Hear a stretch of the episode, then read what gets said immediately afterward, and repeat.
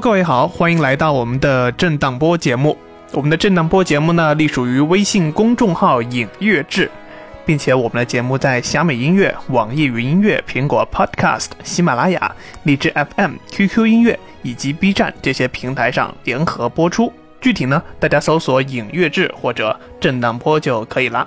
另外，如果你是 Windows Phone 的用户呢，也可以在我们的公号内容中找到订阅链接，提交就可以在自带的博客 App 中订阅了。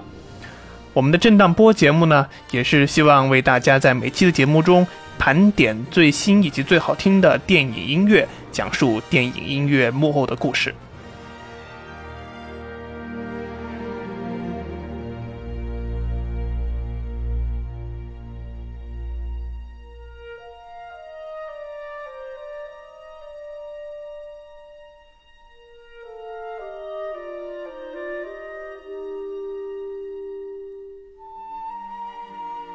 那么接下来，我们有请我们震荡波的三位常驻主讲嘉宾，分别是今天抱恙工作的娘娘，大家好，嗯，今天好虚啊。然后是我们的孙新凯，大家好，嗯，再就是蛇在足矣。大家好，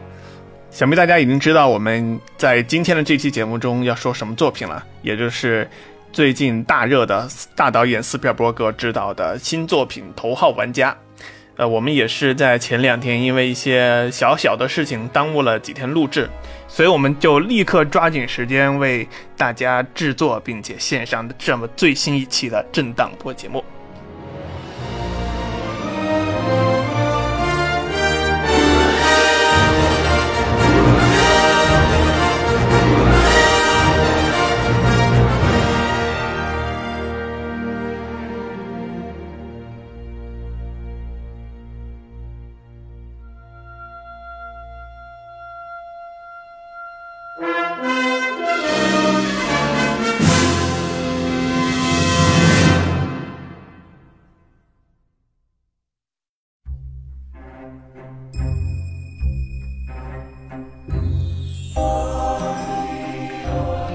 那么，《头号玩家》刚才也说了，是大导演斯蒂芬斯斯皮尔伯格的新作哈。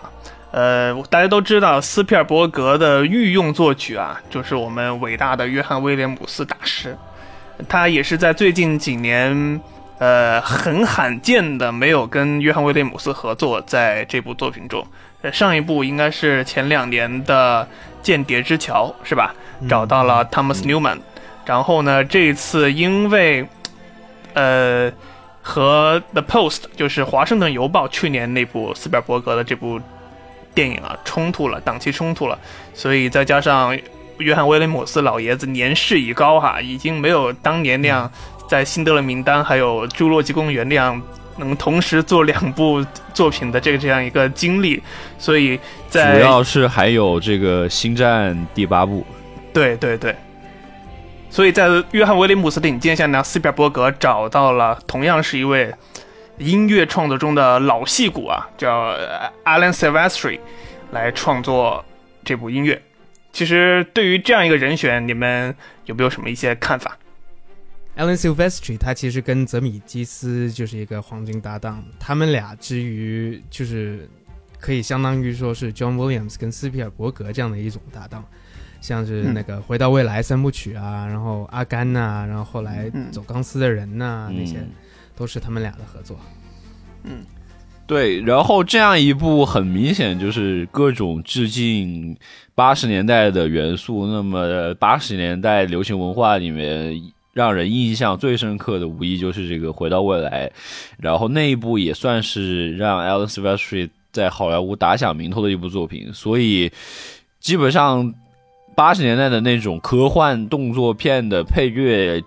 呃，除了我们。广为人知的这个 John Williams 以及 Jerry Goldsmith 之外呢，还有当然 James Horner 之后，Alan Silvestri 也无疑是这个八十年代这种动作片管弦乐的写法的代表人物吧，所以我觉得找他来也算是呃情理之中吧。嗯，对，我觉得有意思的是，跟之前的《银翼杀手二零四九》相比啊，那个音乐就是显得非常复古，并没有一点未来的感觉。嗯，当然也是因为，呃，这个张威也是因为斯皮尔伯格他本身也比较喜欢 Alan Silvestri 他在《回到未来》中的一些演演绎，然后他当时还说了一句话，呃，我不想要像《回到未来》那样的音乐，我就想要。我就想要那个音乐，所以说就是说这个虽然是个玩笑啊，但是确实是代表呃斯皮尔伯格非常喜欢他的这种音乐的风格啊。当然，我们除了在最近听到的这些科幻大片中比较未来感的音乐中，就是现在是听到这个音乐有一种听到一股清流的感觉，所以我觉得是非常耳目一新的，也算是。对，然后另外一方面，Alice Vestry 在近几年，就是尤其是在两千年之后，他除了和泽米基斯的合作之外，最让人熟悉的就是这个，呃，美国队长的第一部以及复仇者联盟的第一部。然后今年马上要上映的这个复联三也是由他作曲，所以也算今年算是他的一个回勇之年吧。好像我看之前的一些报道讲，他就是这几年好像专心去经营自己的这个酒庄，就并没有把很大的精力投入到这个作曲的上面。现在作曲已经是第二职业了，对，每天都在 Instagram 上晒自己的喝酒，所以斯皮尔伯格本身也是一个带有强烈这种复古以及孩童情怀的一个人啊，所以。找到 Alan Silvestri 的来写音乐，确实从年代感上是绝对是没有太大偏差的。呃，但是我好像就是在整个，特别是在《头号玩家》物音乐物料刚出来的时候，我们第一次听到它整个音乐主题响起来的那一刻，似乎跟我们所期待的那种铜管大管弦呐那种感觉，还是呃有那么一点点的。不一样哈，似乎带了很多这种温情，或者是甚至比较人性化的这些东西在里头。嗯嗯，对，这也是跟这个导演他输出这种价值观也有关系。呃，也是像之前《银翼杀手》给人的一种非常压抑、呃抑郁的感觉，但是斯皮尔伯格他总是能够带给人就是一种呃乐观性的反思。嗯，对，它不像之前像《回到未来》那样子，就是过于呃明显的这种娱乐精神了。它在这部电影中，就是《头号玩家》当中，还是安插了一点点，就是像比如说要回到现实世界跟。朋友陪伴啊，或者是和亲戚朋友跟家人在一起啊，这种，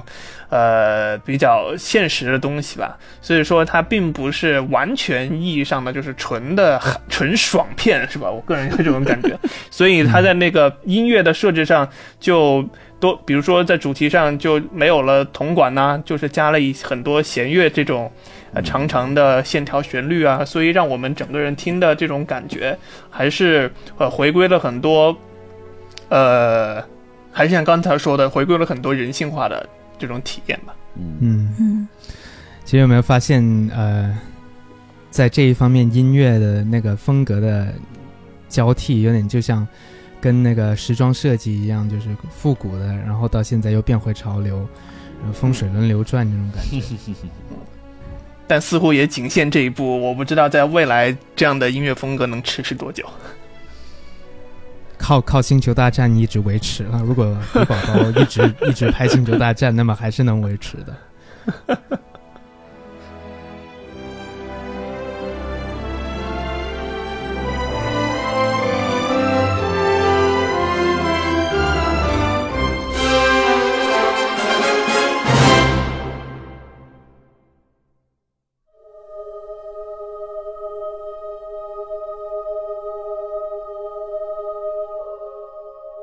所以既然提到了主题哈，我们还是先回归我们震荡波分析音乐主题的本质。我知道很多朋友也是冲着这部电影的选歌来的哈。呃，至于歌曲呢，我们在后面的时间可以慢慢跟大家道来。所以还是先请我们的老孙同学把 Alan Silvestri 的主题先为大家来剖析一下，这样有助于大家对这部作品有着更深的理解。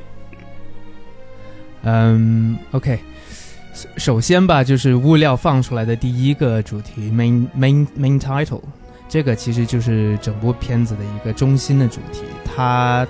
大概代表的就是整一个找彩蛋游戏，或者这个或者头号头号玩家这个本身这部作品的一个主题。嗯，听起来是特别有 John Williams 的感觉，我觉得是。嗯，没错，我弹一下。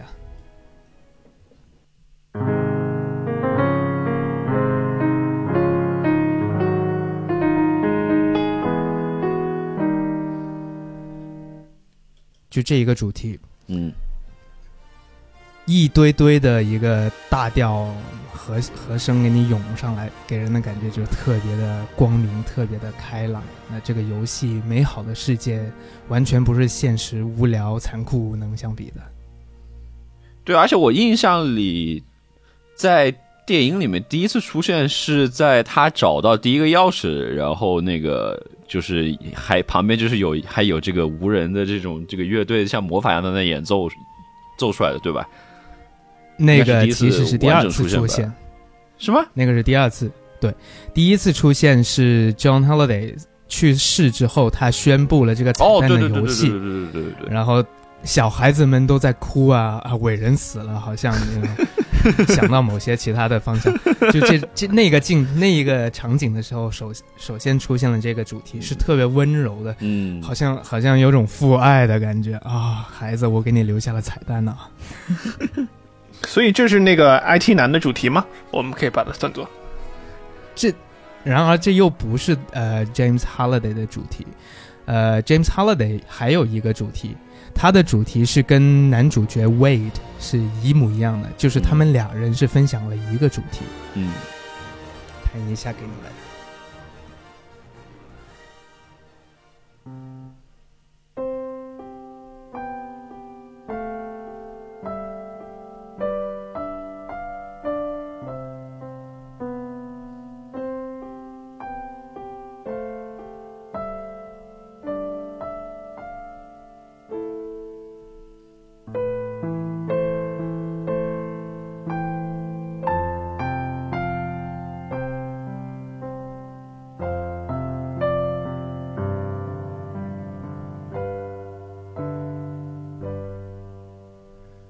就是一个更加温情爆表、父爱如山，又不是父爱如山。对啊，听着都像那个摇篮曲的感觉啊，对吧？对对对对对，而且演绎上的话，在给男主角 Wade 演绎的时候，这个主题通常是呃单簧管，有种很孤独，然后没人要的感觉。然后再给就是死宅呃对 死死宅的死宅的音乐，呃，然后给 IT 大神 James Holiday 演绎的时候，通常是用一种呃像钢片琴啊、铃铛一样，有种圣诞老人的感觉。所以他们两个在主题的设计上还是有某种就是共通的内核在里头啊，对，就是一样的。所以也就是隐约的能够说明，呃，Wade 最后成为了所谓继承人或者怎么样，没错，这样这种显而易见，其实从音乐上也是有某种联系的。没错没错，因为毕竟整个找彩蛋的游戏就是相当于全部都是围绕 James Halliday 展开的嘛，他的、嗯。他的这个生平，也就是说，只有你最最能够这个对他最了解，能够当他肚子里的蛔虫，然后你才才会赢得这个游戏嘛，本身就是，所以所以最后男主也也基本上是真的就好像说是这个 holiday 附体的这种感觉嘛，最后也是在电影里面其实也有这样的展现，我觉得。这上面讲的这两个大概就是片子里头最主要的两个主题，然后当然还有其他的一些小的主题，比如一个呃里头诺兰先生不是我们的呃诺神呐、诺兰 诺兰反派，他在游戏里头他有一个呃小跑不叫跑腿，叫什么呢？喽啰，I Rock 那个角色，嗯，就是那个身上是有三点穿孔变骷髅那个大块头。哦，它有一个主题，他首先出现的时候特别吓人，一个一个仰拍，然后乌云密布，嗯音乐是给出了一个很低沉的这样子的东西。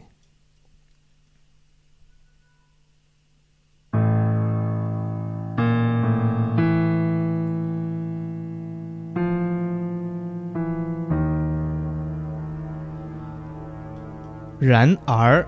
他马上就一说话，整个人呢就呃逗逼性质就暴露了。哎呀，什么我脖子疼，你不如站到左边。呃，其实是我的左边，不是你的左边。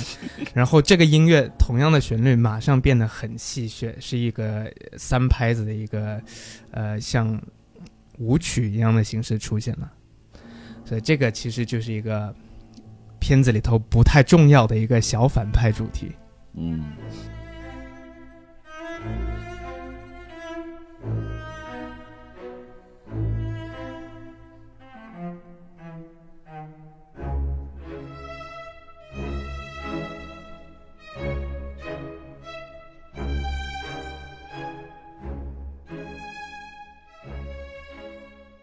那么自然的话，在片子一开头带着大家进入了游戏世界的时候，还有一个是和声呃合唱出现的主题，人声合唱出现的主题，就是绿洲世界的主题。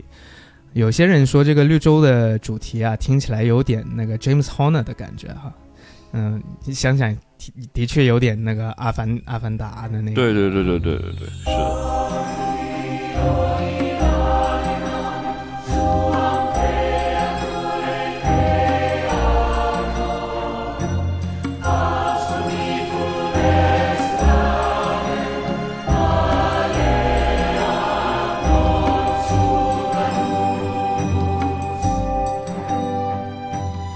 所以整个这个音乐主题的设计啊，并没有我们所想象的像那种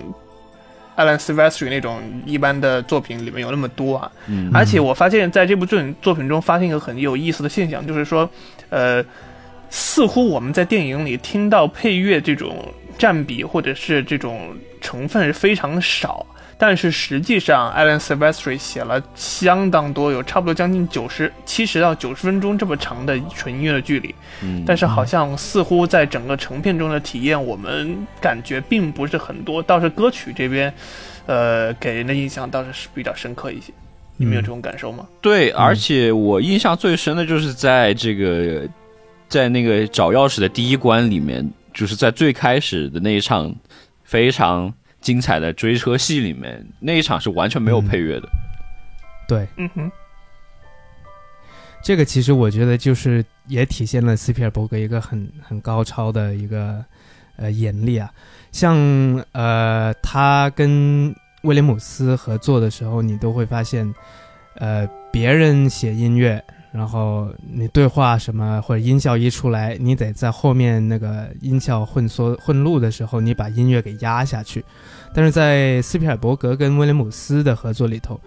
那个音乐是自然自己给写下去的，就是换乐器啊，然后换写法，自己声音完全不用你后期去调，它就掉下去了，很自然的。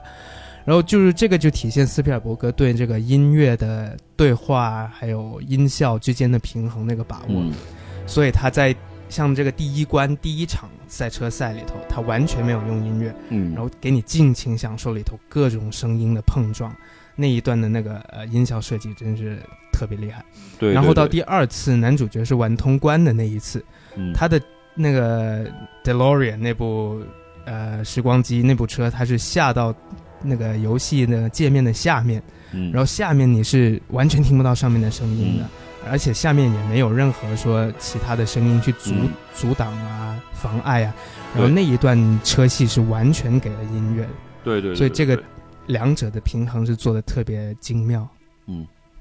那我们就来讲一下这个三个找钥匙的关卡里面的一些音乐的使用吧。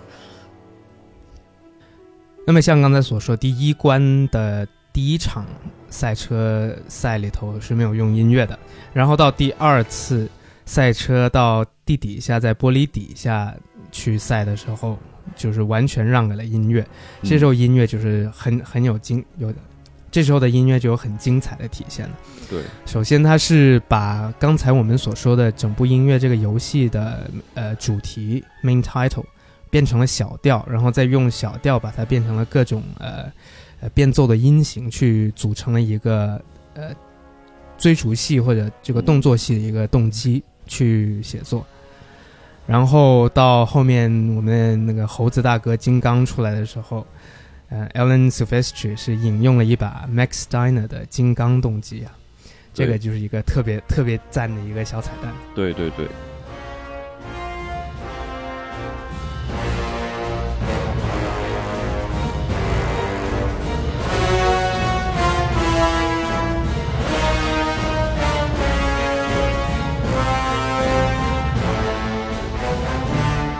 就是金刚在到处锤的时候，Max Steiner 那个动机，我们其实可以听一下。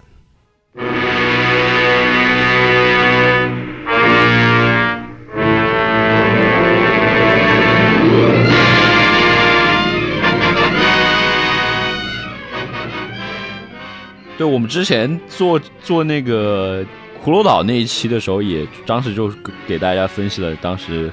呃 Max Steiner 的这个动机在怎么在整个的金刚的系列里面是怎么被沿用的，所以也算是整个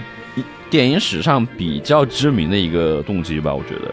主题。对，然后，所以我觉得在这个地方，尤其是呃，金刚又是华纳自家的，对吧？然后 用起来一点问题都没有。嗯，其实呃，其实金刚这个动机可以说是电影音乐史上第一个电影电影主题，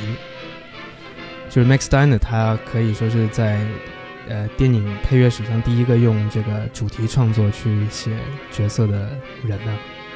嗯，所以特有意义。就应该是这样准准确的说，是第一个用主导动机来创作整个音乐的人。嗯，吧没错，没错，没错。所以说，把这样的一个音乐，然后正好又是整个游戏的第一关，是吧？这个也算是某种暗合吧，我觉得。嗯，而且给金刚的戏份很多啊，对啊毕，竟不要钱嘛。所以倒是有倒是有点可惜的是，为什么霸王龙没有给他的主题给弄出来一下？我觉得主要可能是因为之前不是斯皮尔伯格就是说明确表示说我这部电影我不会，虽然这个书原著里面好多写我之前的电影的一些元素在里面，但是我还是为了谦虚起见，然后不要让别人说我太自恋了，就不要有这种直接的引这个引用他的之前电影里面的一些元素，所以我觉得这个霸霸王龙，毕竟这个首先它是环球的侏罗纪公园嘛，然后再加上可能是斯皮尔伯格可能只是觉得还是心里痒痒，还是想用一下，但是又不想明确把它指出来，可能就这样一种心态。其实也这样，也就缺少了很多约翰威廉姆斯自己的经典在这部电影中重现。我觉得还是有一点点小小的遗憾哦。对对对，嗯你看，当年二零零二年，约翰威廉姆斯在奥斯卡上毫不掩饰的把自己的很多作品编到了一段差不多七六七分钟的组曲里面，嗯我觉得挺好啊。对，你的不该谦虚的时候就不要谦虚，是吧？不然就显得就过分骄傲了。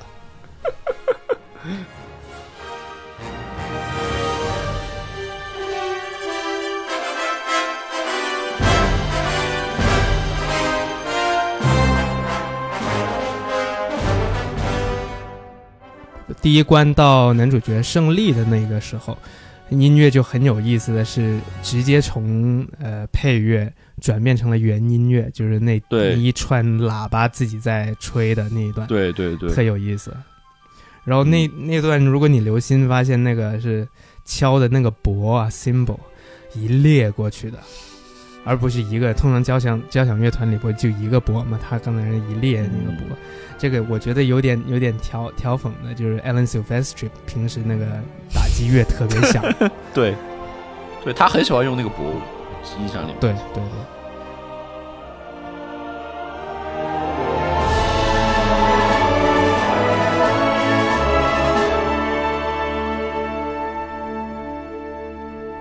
其实说到作曲家彩蛋，其实后面还有几个作曲家彩蛋。对啊，比如说一个是男主角在跟女主角说 James Holiday 的各种爱好的时候，他说 James Holiday 最喜欢的歌是 Video Kill the Radio Star by Buggles，这个就是当时汉斯季默的乐队，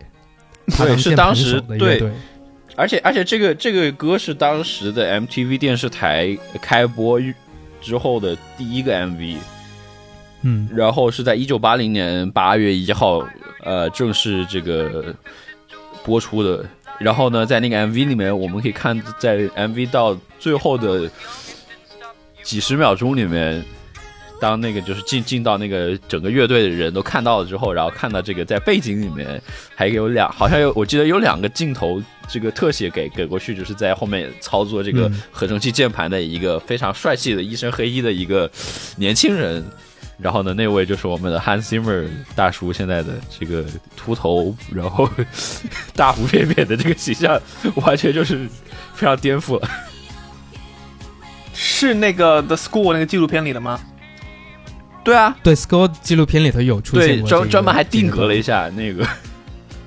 大家可以找去看一下。对啊，嗯，对。然后除此之外呢，在就是中间那一场拍的非常酷炫的那个。呃，夜店的那一场戏里面，其中有一个酒保戴着一个红帽子，就看着像是那种那个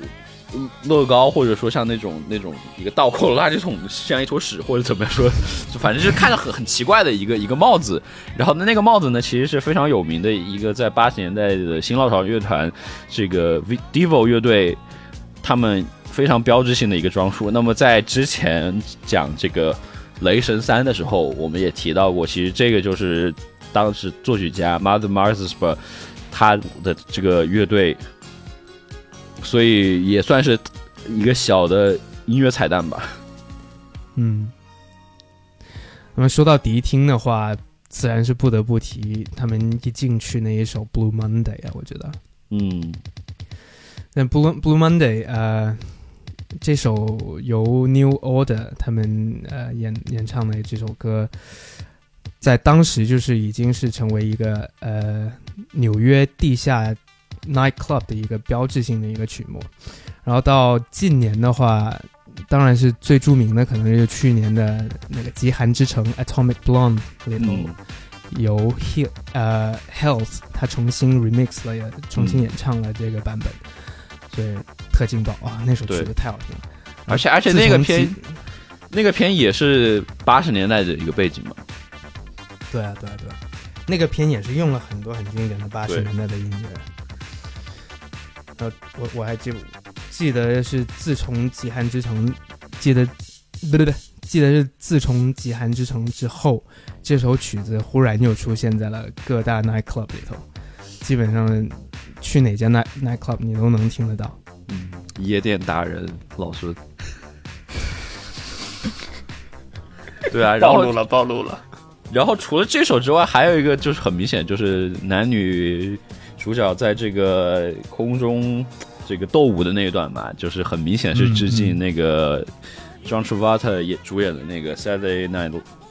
呃 Fever 周末夜狂热。里面，然后用的虽然不是他们最后斗舞的那那那一段音乐，但是用的是开篇曲，就是《Staying Alive》，对吧？非常有名的一个，也是很也很带有当时的这种年代感的，这这样一首歌，就是我印象里面好像最近好几年，就是有只要是这种有七十年代、八十年代背景的电影，基本上都会用到那首歌。然后我印象。我印象最深的就是在，虽然不是和八十年代有关，就是在那个，嗯，这个《神探夏洛克》这部电视剧里面，这个莫瑞亚蒂最喜欢听的就是这首歌，对吧？他的手机铃声嘛。对啊，嗯，这这这个这首歌的乐队 Bee Gees，它其实也是呃南半球咱澳大利亚出来的特别牛逼的一一个乐队了，AC/DC 之外的一个特别牛逼的一个乐队。嗯，其实就是这些歌曲，呃，首先它这个电影原版的小说里面，就是基本上提到的就有五百多首曲子，就跟村上春树似的，他经常就会 在小说里面提到，呃，听什么古典乐啊什么。这个小说里确实提到五百个歌曲，而且这次的一些选歌，事实上就是也是根据那个那个小说里边那些歌曲进行选择的，因为就是小说里面都是一些像八十年代那种音乐。但是有那么几首啊，就是你听到是有点七十年代感觉的，那就是斯皮尔伯格他自己选的，呃，像是这个就《Just My Imagination》，嗯，还有那个这个《Stand on It》，基本上是，你听到有一点点不是特别八十年代那种，就是和有种更老、更怀旧的，基本都是斯皮尔伯格的一些意思，而且就是我们可以看到，其实。斯皮尔伯格他基本上在他的电影里很少会用到歌曲，因为他基本上都是靠，呃，score，呃，配乐去驱动他他的这个电影的，嗯，所以说他这一次其实也是一个就是用歌曲更多的一种呃不一样的声音，呃，就是也透露了他自己的一些喜好，是挺有意思的，嗯，对，像。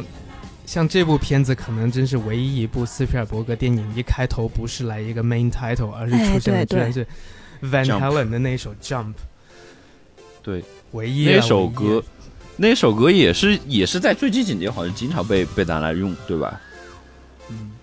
好像就是之前的那个呃《飞鹰艾迪》里面就有有有用了这首歌。嗯，这部这部片子的预告片里头也用了。对啊。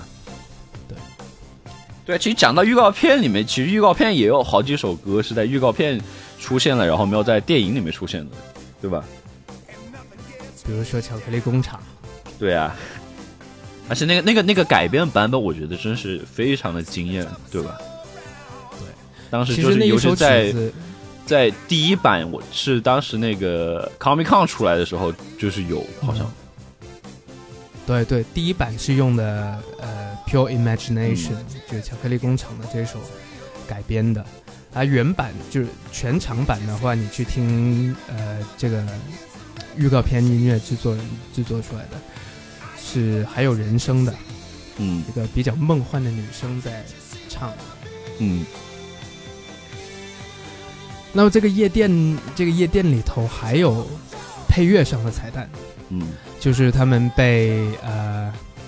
I O I 的人伏击之后，然后被人狂揍狂打，然后男主角扔出了一个魔方，号称是泽米基斯魔方。泽米基斯其实就是回到未来的导演，就导演魔方。的好基友。对啊，对啊，所以他一扔一拿出这个魔方的时候，我们立马听到了一个很熟悉的三个音。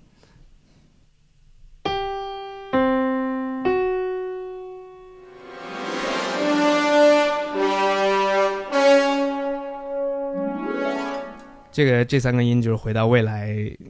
主题开头的那三个，对啊，然后再接着一串那个小小风铃，也是一个很著名的回到未来里的人称，呃，time jingle，time twinkle，就时间小动机。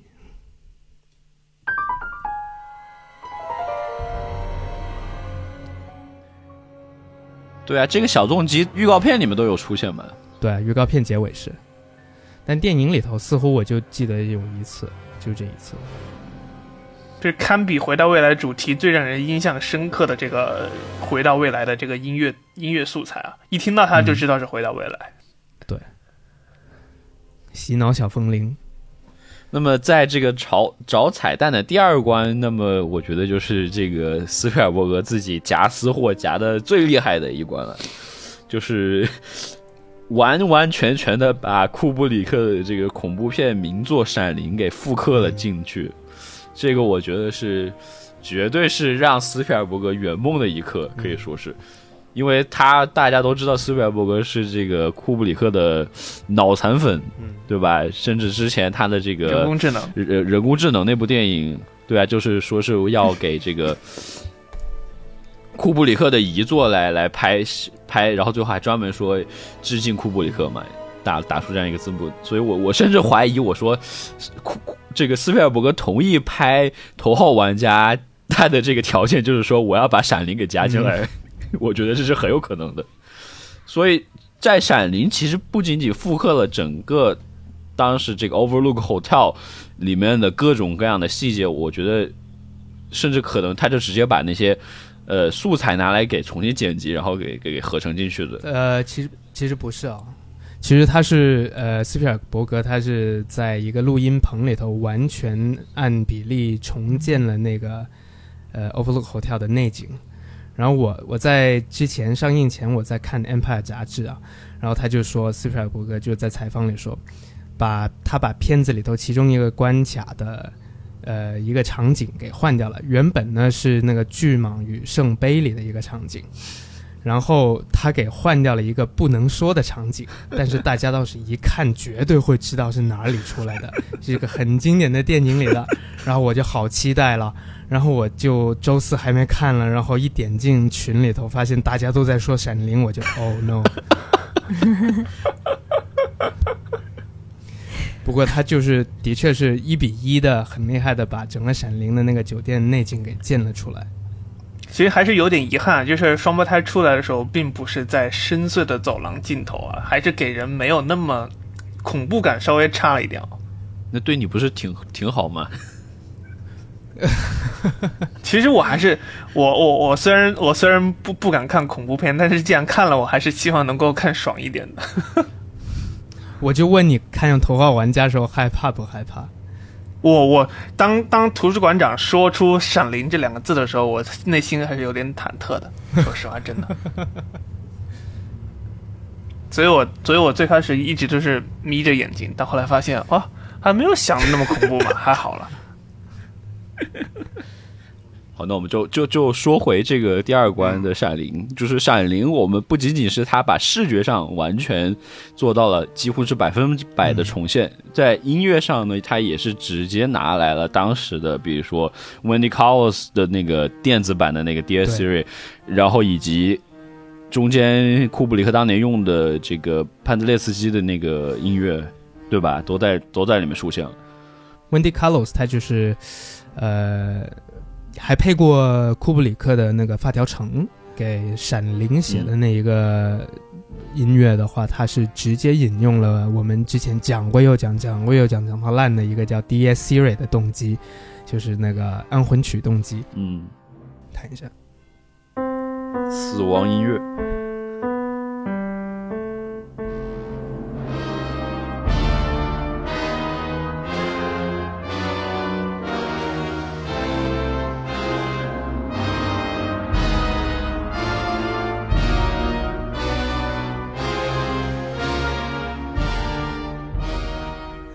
安魂曲动机一出来，大家就知道肯定是没好事儿的啊！所以这整个片子从一开头就是这一个安魂曲动机反反复复，随着他们开车穿过那个呃山间的路。对，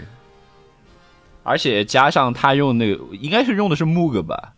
合成器当。对，用的 Moog Moog。对，然后用 Moog 的合成器去演奏，就有一种更加诡异的那种感觉。就一开始，我记得我第一次看《闪灵》，就是一开始听那个音乐，就感觉心里在发毛那种感觉，真的慌。对啊，然后像刚才你提的潘德列斯基的，他具体那一首叫做《Polymorphia》。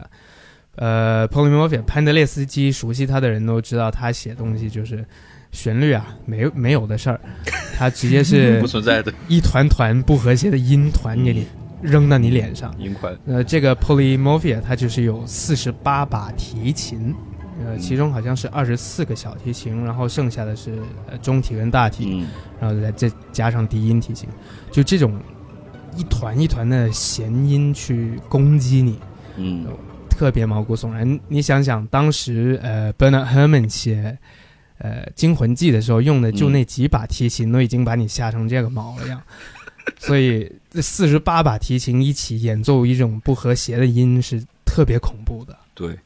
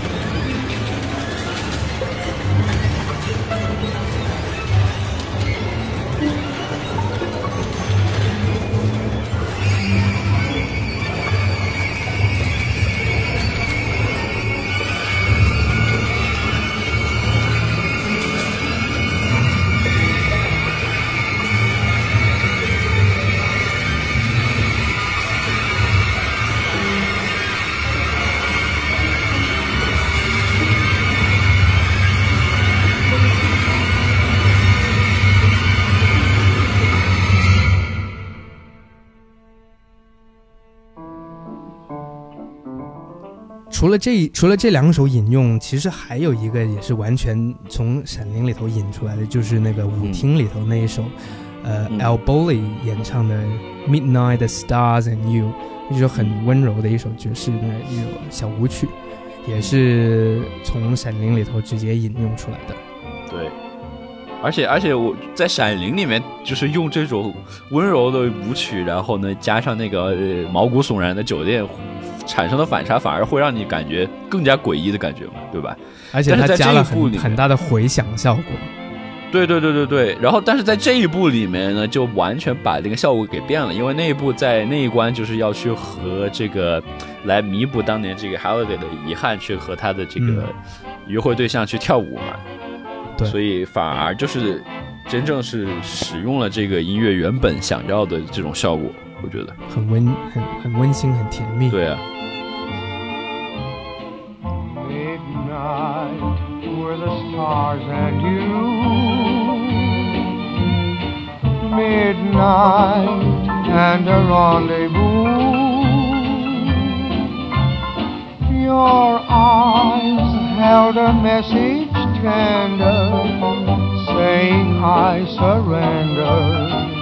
all my love to you.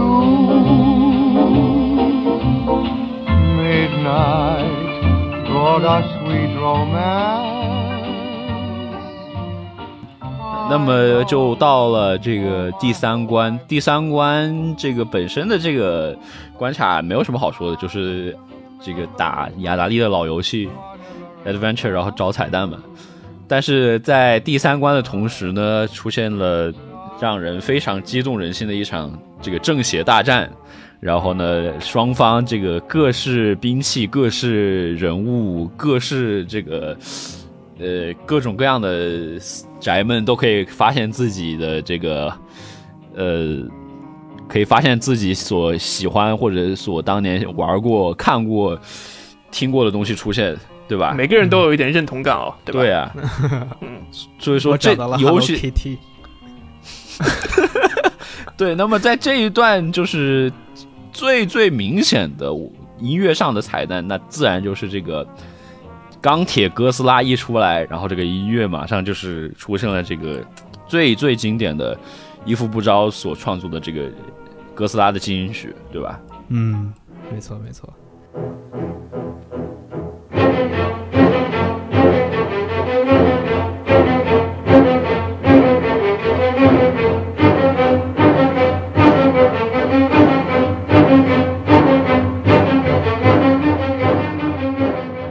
一夫不交的哥斯拉主题真是在怪兽音乐里数一数二，我觉得。嗯，这个我们当时讲金刚骷髅岛的时候也也也提到过，对吧？哦，好像是那集哦，我就在想哪一哪一个震荡波讲的哥斯拉。对。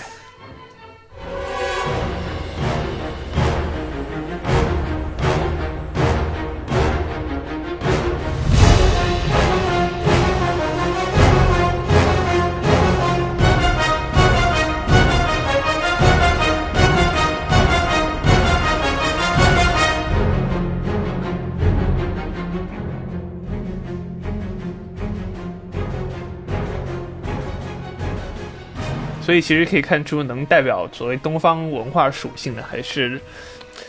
还是日本。所以我看完一直在感叹，从来没有一个所谓中国这种东西能够在西方世界有如此大的影响力。甚至我们所知道的所谓《西游记》的孙悟空，好像也没有在西方那里引起多大的所谓反响，呃，其实在日本的怪兽。其实，在咱们土澳呢，可能是在九十年代的话，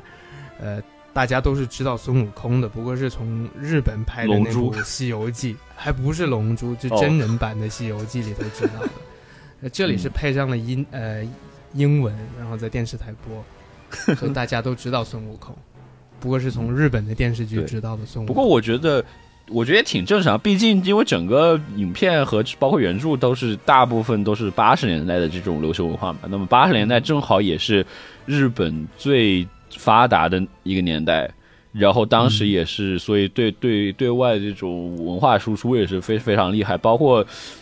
然后以及整个的这种所谓的宅文化，除了这种美国的呃电影啊、电玩之外之外的一个源头，也就是日本的这个电玩呀、漫画呀这样一些东西任，天堂，对吧？Hello Kitty。那么其实，在这一关卡里头 e v a n Silvestri 他给出了一个新的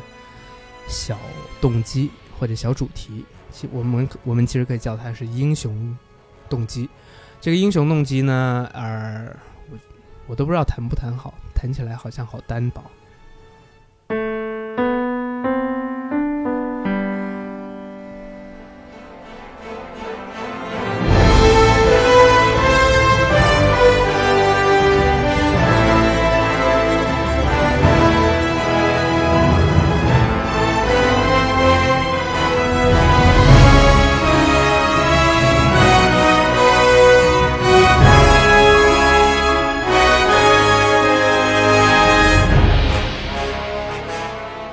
这一个很简短的，但是在铜管上面奏出来十分嘹亮的一个对，小动机，我们可以叫它英雄动机。首次出现是和蔼可亲的铁巨人，他把自己给接到一块儿，然后冲出去打的时候，然后再次出现呢，是 Daiko 用上了高达的装备冲冲了出来的时候，嗯，然后最后一次出现呢是，呃，铁巨人牺牲自己搭桥的时候。对，所以这这里头出现了一，就是在第三关出现了一个小的一个音乐的新动机，就是英雄动机。然后有一个小彩蛋，我不知道是不是啊，嗯。就是钢那个钢铁巨人他掉到熔岩里头，那个是致敬终结者吗？对啊，那可明显就是啊，对，那大拇指，对啊，嗯哈，good。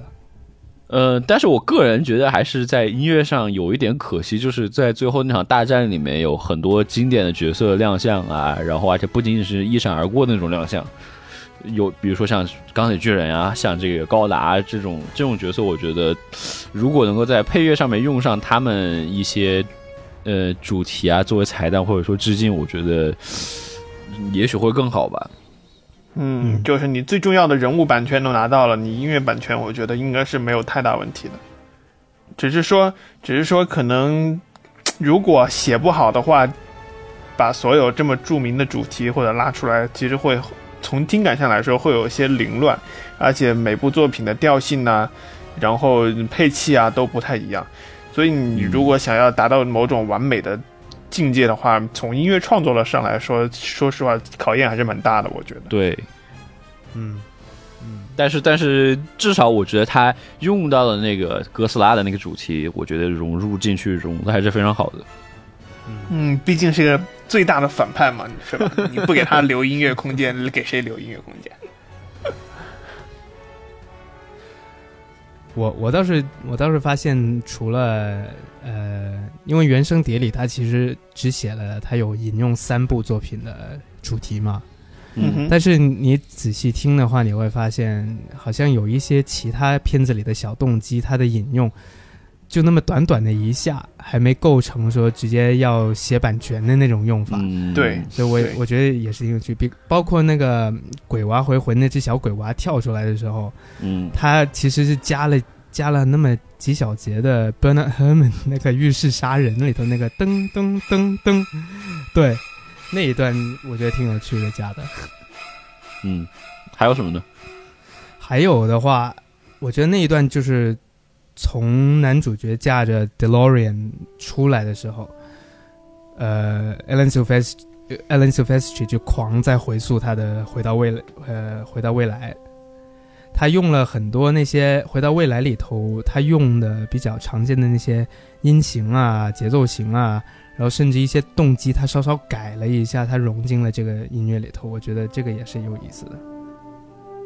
嗯，对，其实说到这个，好像就是片尾，当那个我们的反派已经被抓在警车里面，然后还说什么类似说啊，我要再回来，你给我听着怎么怎么样，然后又被他的手下那个女杀手给锤了一下，然后当时有一个非常嘲讽式的一个三连音在那出现，那个音我去感觉好像也是在《回到未来》里面有用过的。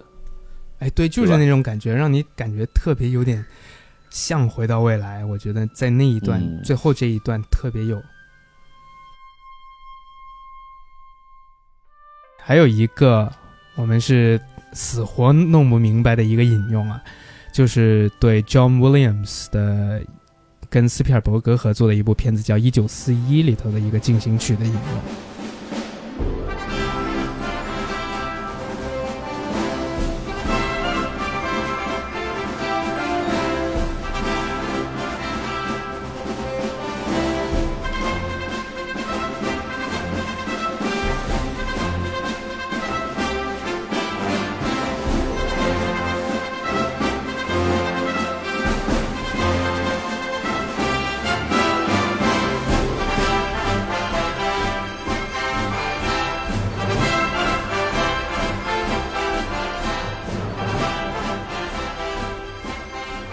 这部一九四一的片子呢，其实是斯皮尔伯格在获得了像《大白鲨》然后《夺宝奇兵》这些大获成功之后，忽然就特发了不知道怎样的心思去拍了一个抗抗战神剧，可以说是，就是一个无厘头的二战喜剧，打日本鬼子的喜剧，超无厘头。嗯这个很无对然后这个无厘头到片好像我记得是对无厘头到，基本上是现在是盘点斯皮尔伯格的作品，这个片基本上常年就是被认为是斯皮尔伯格拍的最烂的一部片，可以和什么《夺宝奇兵》这个水晶头骨差不多的，对吧？级别。然后斯皮尔伯格本身本人他也说是他有十年的时间，天天都在悔恨自己拍过这部片子，嗯 不想提，想把它抹掉，想让它从世界上消失。然后又有十年时间，他觉得自己很泰然，觉得自己幸好拍了这部片子，嗯，吃一堑长一智这样子。而且这部片子的编剧还是泽米吉斯，还有啊，对对对。还有 Bob，泽米吉斯写的剧本，和 Bob Gale。对，这两个人就是《回到未来》的幕后制作者，嗯，所以可所以能是因为有这样的一个渊源，所以所以我们更相信那段小小的这种都引引用是来自于一九四一。所以回到回到音乐来，呃，这个一九四一进行曲，John Williams 的进行曲，一个十分十分十分相似的出现，我们可以对比一下，就是出现在男主角把那个第一关卡的呃秘诀告诉了他几个朋友，然后几个朋友分别都拿到了钥匙那一段。我们可以先听一下这一段的音乐呈现。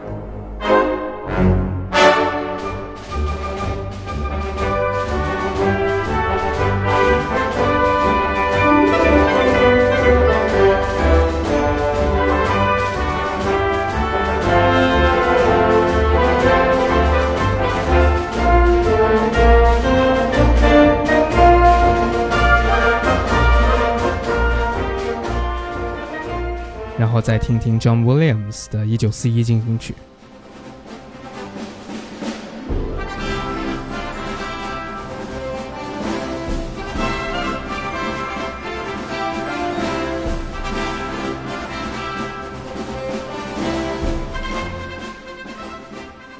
没有觉得很像呢？对，我觉得这个以有可能是因为那一段，啊！对，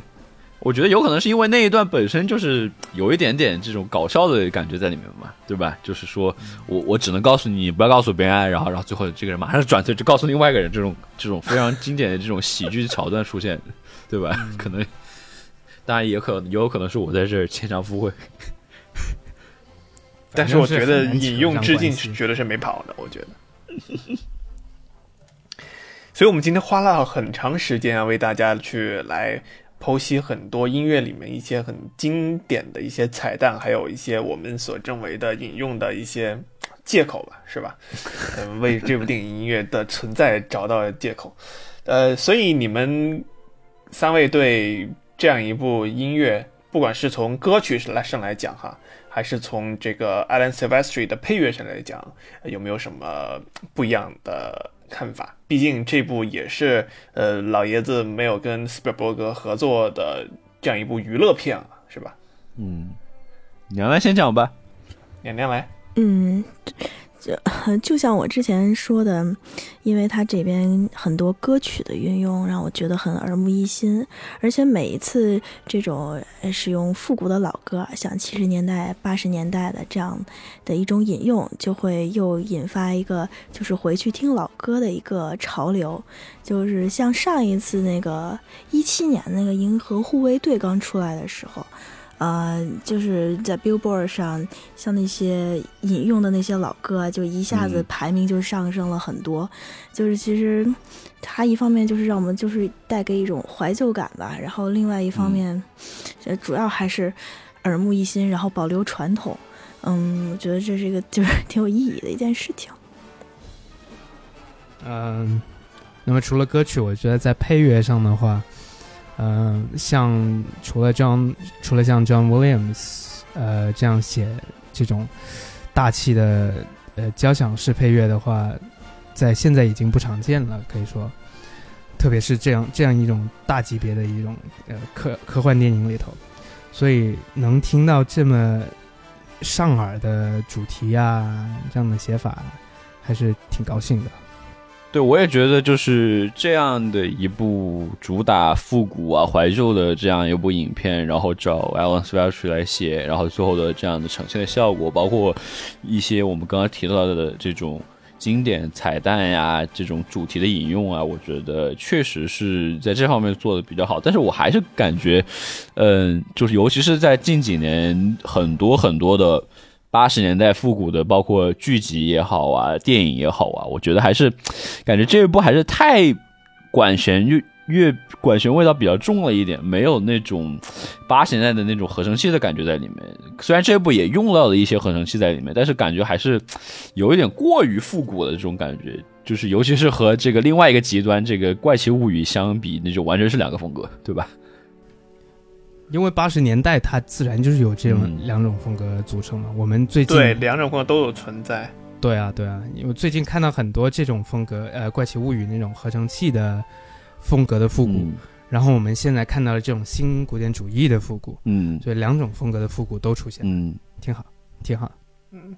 好像我们最近对这种。带有复古属性的影片音乐的评价都不差，像之前那个《雷神三》呀什么的，对吧？嗯嗯，所以也可以看出好莱坞现在的某种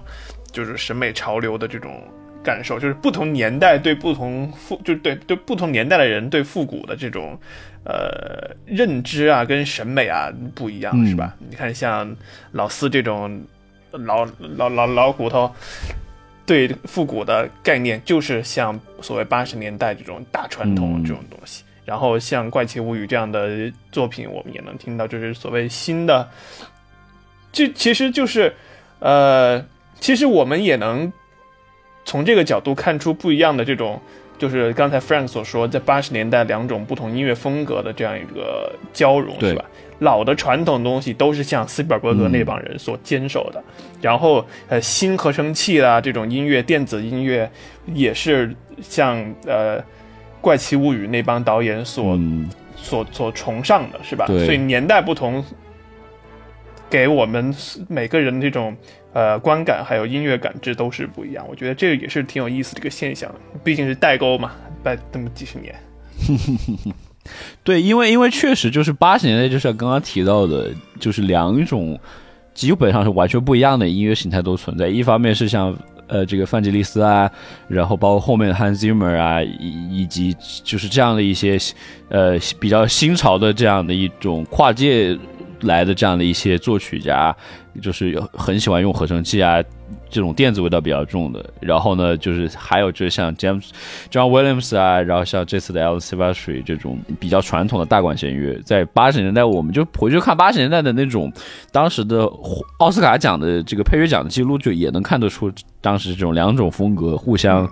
竞争、互相这样的互补的这样的一种状态嘛。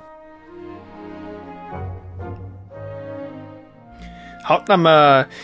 时间也是超了很多啊！这期节目，我想也是差不多该结束了。呃，相信各位在听过我们这期的节目中，应该有不同的感受吧，是吧？每个人，